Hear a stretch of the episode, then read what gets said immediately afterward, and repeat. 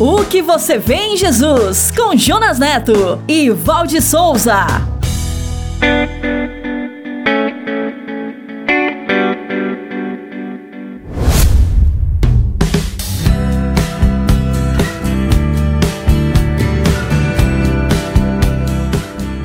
Olá! Bom que você está aqui conosco. Bem-vindo ao nosso novo episódio da série O que você vê em Jesus. E a minha companheira de podcast é a Val. Olá, Val, tudo bem com você? Olá, Jonas, tudo bem? Eu estou bem e eu espero que todos estejam bem. Sabe, Val, esta série é uma jornada para responder à pergunta: O que eu faço para herdar a vida eterna?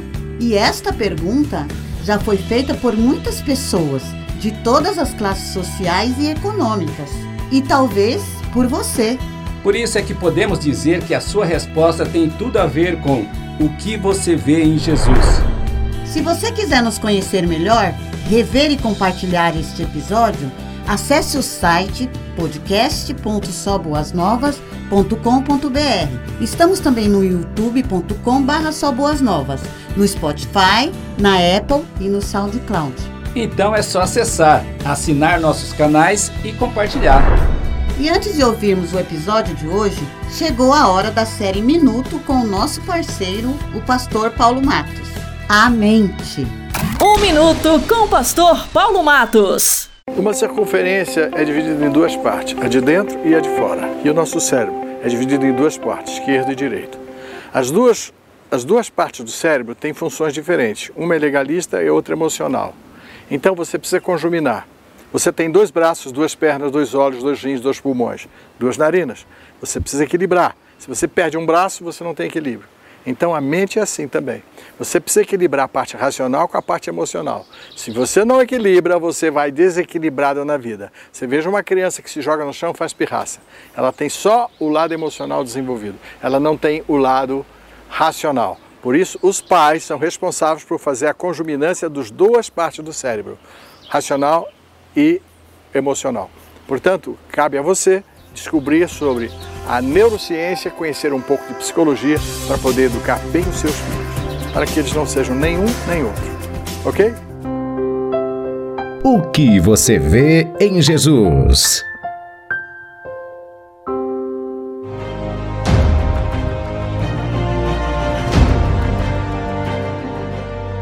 Que você vê em Jesus? Ele fez muitos milagres. Ele transformou água em vinho. Ele ressuscitou Ele pessoas mortas. Ele era de Nazaré. Ele expulsou Ele demônios. ensinava umas coisas Ele legais. andou sobre as Ele águas. tinha muitos Ele seguidores. brigou com os líderes Ele era religiosos. odiado por algumas pessoas. Ele curou pessoas doentes, cegos Ele era de e paralíticos. Ele falava E multiplicou os Ele pães. Ele tinha muitos seguidores. Ele foi crucificado.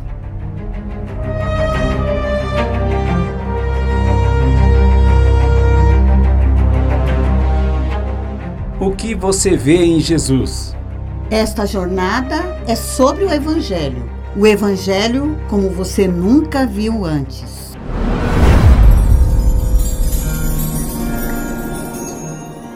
E o episódio de hoje é O Bom Vinho.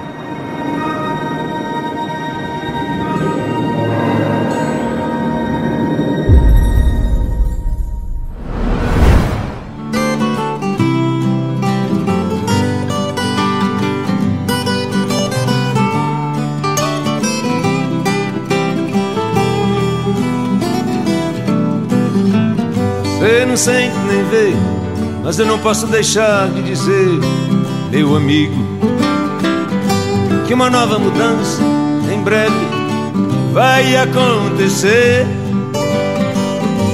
E o que há algum tempo era jovem novo, hoje é antigo. E precisamos todos, todos rejuvenescer.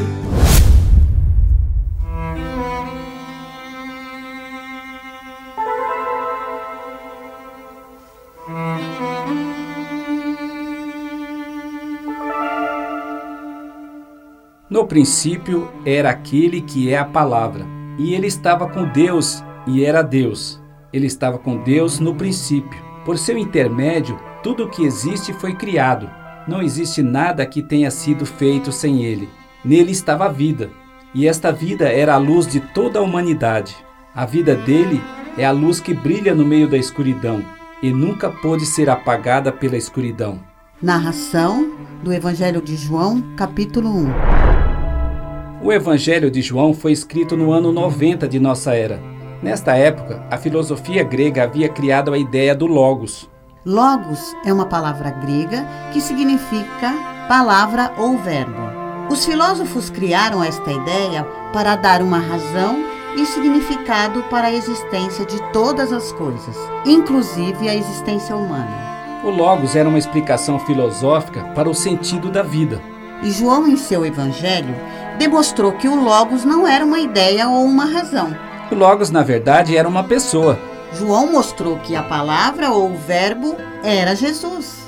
Aquele que criou todas as coisas, que era Deus e que veio nascer e viver entre nós.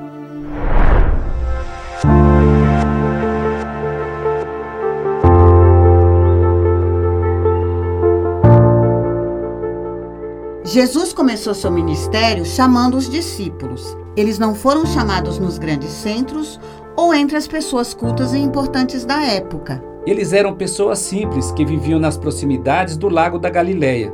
E quando eles viram Jesus, não resistiram ao seu convite. Foi um convite muito simples. Venham e vejam. Eles foram imediatamente e diziam: Achamos o Messias. Jesus voltou para a Galiléia no poder do Espírito. Ensinava nas sinagogas e todos o elogiavam. E a sua fama se espalhava por toda a região. Isto está relatado em Lucas, capítulo 4.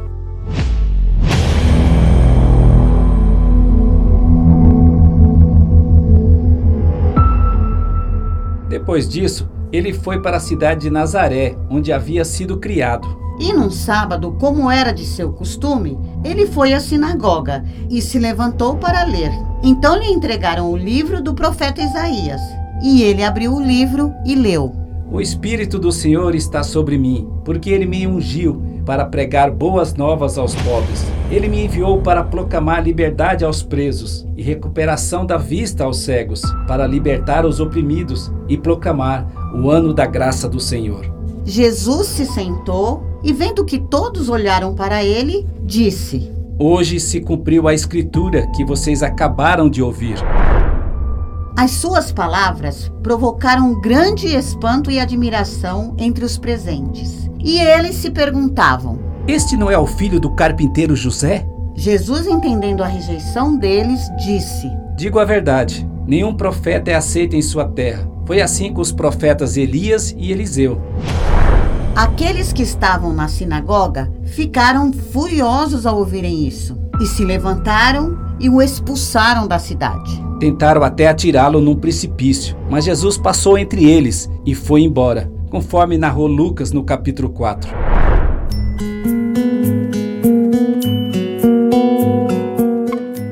Naqueles dias, ocorria a preparação de um casamento em Caná da Galileia. Era um casal muito próximo de Jesus e de sua família. E eles foram convidados, conforme narrado no Evangelho de João, no capítulo 2. O casamento naquela época era uma festa muito importante da tradição judaica. Durava sete dias e os pais do noivo cuidavam para que tudo fosse perfeitamente organizado, pois a reputação da família estava em jogo naquele momento. Por certo, Maria, mãe de Jesus, deve ter se envolvido nos preparativos também. Era uma festa que provavelmente ela não teve por causa das circunstâncias de seu casamento. Jesus e seus discípulos chegaram para a festa. E a festa estava indo muito bem até que o vinho acabou. E esse problema traria uma mancha irreparável para aquela família. A tensão se instalou nos bastidores daquela festa. E quando Maria soube disso, correu até Jesus e lhe disse: Eles não têm mais vinho. E Jesus respondeu: Mulher, isso não me diz respeito. Minha hora ainda não chegou.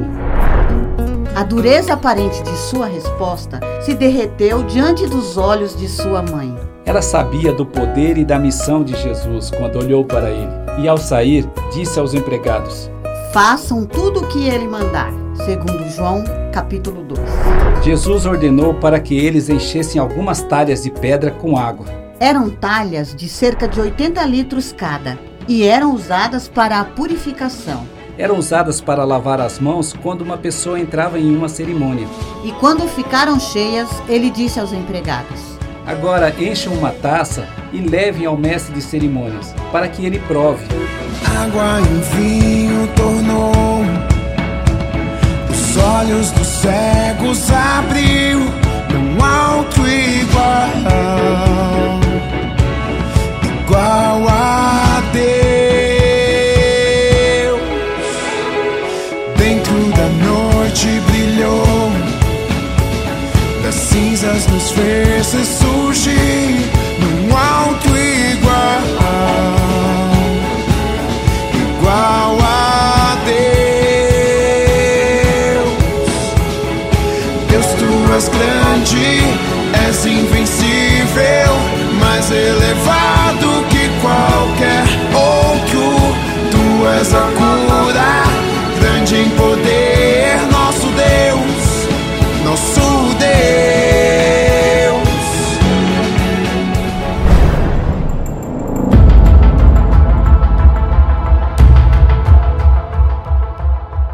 acontecimento está repleto de significados que resumem a missão de Jesus.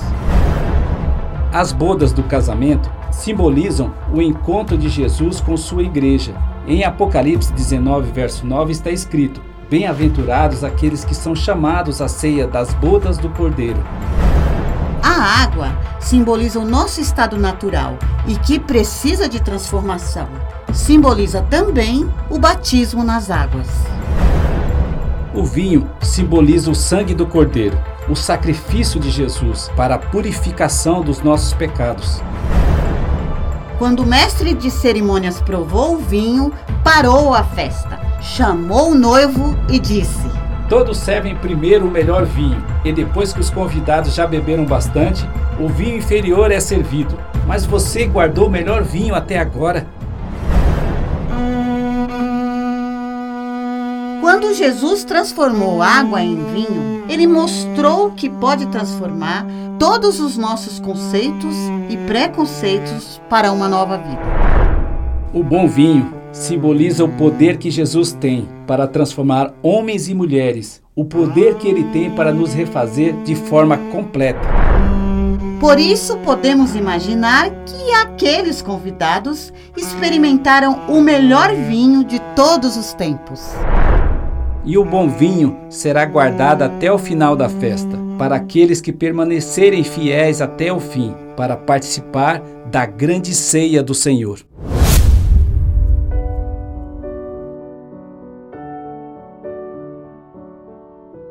Este acontecimento em Caná da Galileia foi o primeiro milagre que Jesus fez. Com isto, ele manifestou sua glória e seus discípulos creram nele. Este vinho representa para nós o melhor do mundo. É o vinho novo das boas novas, o vinho da alegria. Depois do casamento, Jesus foi a Cafarnaum, onde passou alguns dias com sua mãe, seus irmãos e seus discípulos, conforme narrado em João capítulo 2. Estando em Cafarnaum, cidade da Galiléia, no sábado foi à sinagoga e passou o dia ensinando o povo. E ali também as pessoas ficavam maravilhadas com seus ensinos, porque conseguiam entender o que ele falava.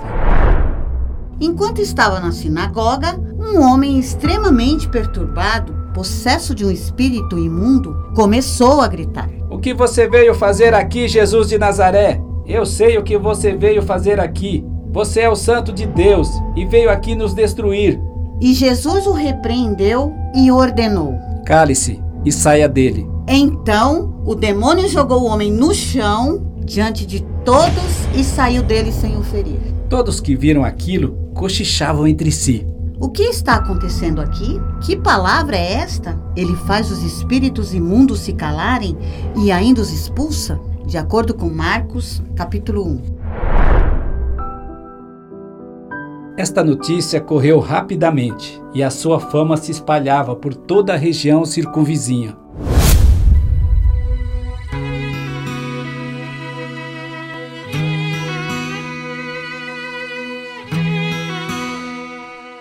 O que você vê em Jesus? As pessoas, ao vê-lo ensinar, ficavam admiradas. Na sinagoga, as pessoas só viram nele o filho do carpinteiro José. Os moradores de Nazaré não viram o Espírito do Senhor sobre ele e o expulsaram de lá. Quando o vinho acabou, Maria correu até ele. Ela via nele o poder de que ele era capaz de transformar água em vinho. O mestre de cerimônias e os convidados da festa viram e experimentaram o melhor vinho de todos os tempos. O espírito imundo que atormentava um homem na sinagoga de Cafarnaum viu que ele era o santo de Deus, atendeu sua ordem e saiu daquele homem. Muitas pessoas não o viram. Muitas pessoas ficaram admiradas ao vê-lo ensinar, porque entendiam o que ele dizia. I got us greater, I got us stronger, got you higher than any other. I got us healer, awesome power, our God. Oh, our God. And if I got us for us, who could ever stop us? And if our God is with us, then what could stand against? And if is for us, stop us? And if our God is with us, then what could stand against?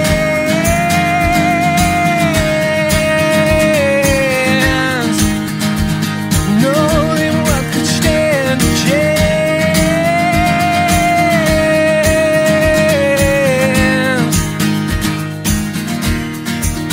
Oh, our God is greater, our God is stronger, got you higher than any other.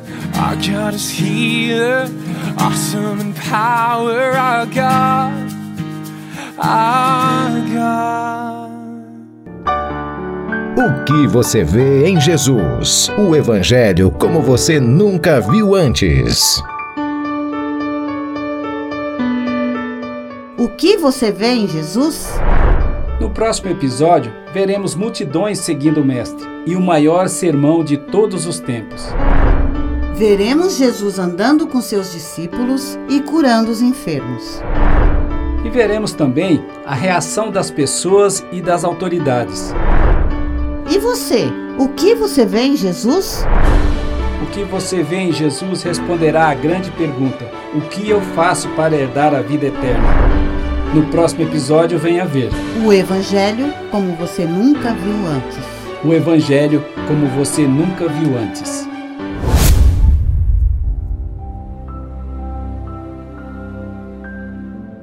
Meu Pai, bondoso tu és. Nós te louvamos porque a graça da salvação em Cristo Jesus nos alcançou. E por esta graça, e em nome de Jesus, nós declaramos uma bênção sobre a vida do meu irmão e da minha irmã que estão nos ouvindo. E todos nós dizemos: Amém.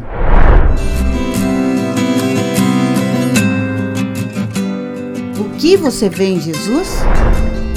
Você pode nos encontrar, nos conhecer, rever e compartilhar este episódio. Acesse o site podcast.soboasnovas.com.br. Estamos também no youtube.com/soboasnovas, no Spotify, na Apple e no SoundCloud. E se você se sentiu abençoado com este podcast, então acesse, assine e comente em nossos canais. E principalmente, compartilhe com seus amigos. O que você vê em Jesus? Esperamos você no próximo episódio. Até lá. Até lá. O que você vê em Jesus com Jonas Neto e Valde Souza.